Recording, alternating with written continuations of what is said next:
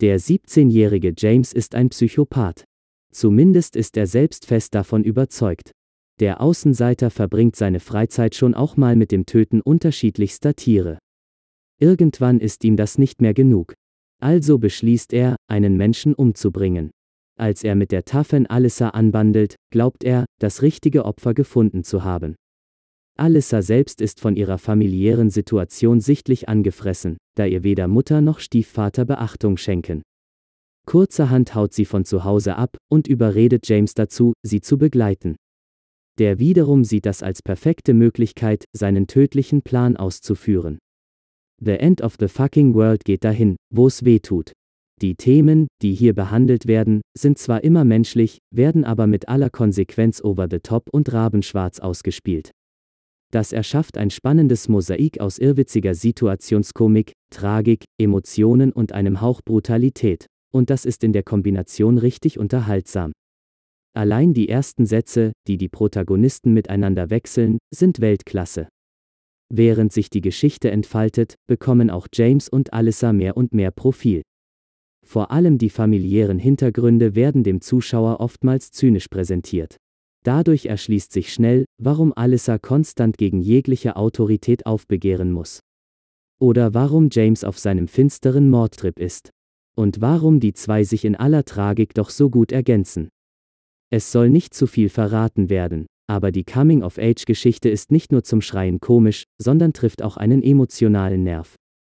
Dabei sind die bekannten Themen um Akzeptanz, Wut, Enttäuschung und erster Liebe keineswegs eine Revolution der Serienlandschaft, doch wie diese Themen transportiert werden, ist ganz feines Storytelling. Immer wieder erfährt der Zuschauer einen kleinen Aha-Effekt, auch wenn die Lebensweisheiten in The End of the Fucking World gut auf einem Sprüchekalender aufgehoben wären. Aussagen wie, wenn dein Leben scheiße läuft, dann ändere was, oder, wer sich ständig ablenkt, nimmt sich selbst nicht mehr wahr, sind so simpel wie auch effektiv. Die acht Folgen sind in zweieinhalb Stunden locker runtergeschaut und hätten ebenso gut als Film funktioniert. Ein großes Plus ist hier, dass die Geschichte nicht unnötig auf 13 Folgen aufgebläht wurde, wie es öfters gerne mal bei Netflix passiert. Die Geschichte ist ausführlich genug erzählt, um zu funktionieren und knackig genug, um durch die Bank weg exzellent zu unterhalten. Optisch gibt es allerhand nette Einfälle zu bestaunen. Die kreativen Köpfe hinter der Kurzserie spielen geschickt mit Titeln, Rückblenden und Foreshadowing, während die verschiedenen Settings farblich und bildtechnisch sehr gut eingefangen werden. Die Tristesse der englischen Vorstadthölle ist ein starker Kontrast zu den lichtdurchfluteten Wäldern, in denen die jugendlichen Protagonisten das erste Mal ihre lang ersehnte Freiheit spüren. Abgerundet werden die Episoden mit einem fantastischen Soundtrack, der nicht nur stets die passende Stimmung erzeugt, sondern dessen Lyrics oftmals auch akkurat zu den Ereignissen passen. Es ist wahrlich eine Meisterleistung, wie die Rolle des James gespielt wird. Anfangs sind es noch stille Blicke und eine unglaublich passive Haltung, die seine Figur wirken lässt, als wäre sie in einem komplett falschen Kontext platziert. Doch im Laufe der Geschichte taut das kalte Herz des Protagonisten auf. Eine nachvollziehbare Wandlung, die er glaubhaft rüberbringt. Trotzdem möchte man den pubertierenden Depri manchmal einfach nur packen und wachrütteln. Der kontrastreiche Gegenpart Alyssa wird ebenfalls sehr stark verkörpert. Die angriffslustige Rebellin haut in fast jeder Szene so dermaßen über die Stränge, dass man nicht anders kann, als sie bei ihrem anarchistischen Aufbegehren gegen die Autorität anzufeuern. Alyssa treibt dabei nicht nur die Story voran, sondern entpuppt sich schrittweise auch als Identifikationsfigur für den Zuschauer. Ihre teils sehr drastischen Handlungen sind ein wirksames Komplementär zur Handlungsarmut von James und werden mit der größten Selbstverständlichkeit dargestellt.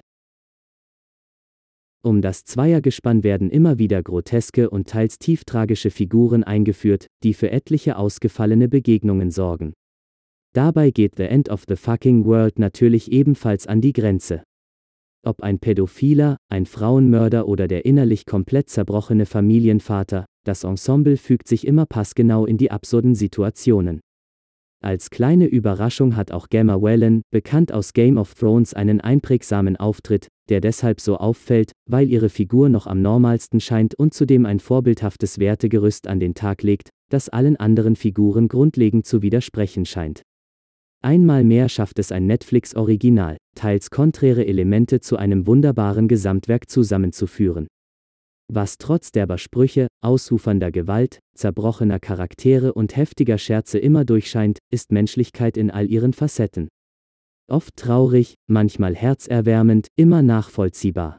Die feine Charakterzeichnung ist eine der größten Stärken der Serie. Und wenn der Abspann der letzten Folge über den Homescreen rollt, weiß man wahrlich nicht, wohin mit all seinen Gefühlen. The End of the Fucking World ist eine Perle unter dem Überangebot von Netflix und anderen Anbietern. Es gibt wenige Serien, die durchgehend so unterhaltsam sind, wie dieses britische Netflix-Original.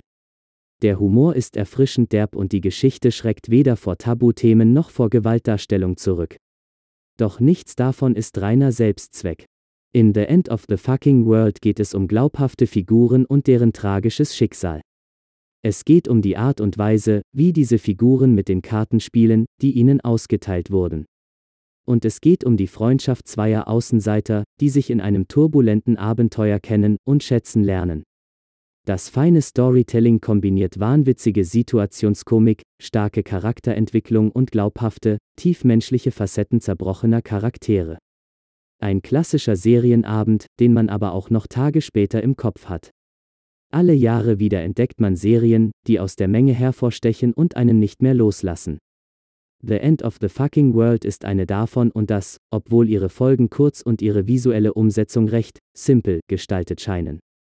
Ein kleiner Hype hat sich entwickelt um die Geschichte und ihre problematischen Anti-Helden, die einen trotz oder gerade wegen ihrer persönlichen Konflikte mitten ins Herz treffen.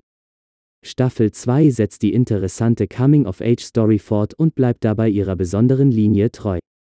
Die Faszination von The End of the Fucking World war bereits in Staffel 1 in ungewöhnlichen Geschehnissen und exzentrischen Charakteren begründet. Als Liebesgeschichte von zwei jugendlichen Außenseitern mit schwierigen persönlichen Hintergründen punktete die Serie von Beginn an durch ihre Mischung aus trotziger Wut, schrägem Verhalten, beißend traurigen Storylines und düsterem Humor, kurz, dem unnachgiebigen Beobachten von grotesken und tragischen Momenten des Lebens zweier Teenager.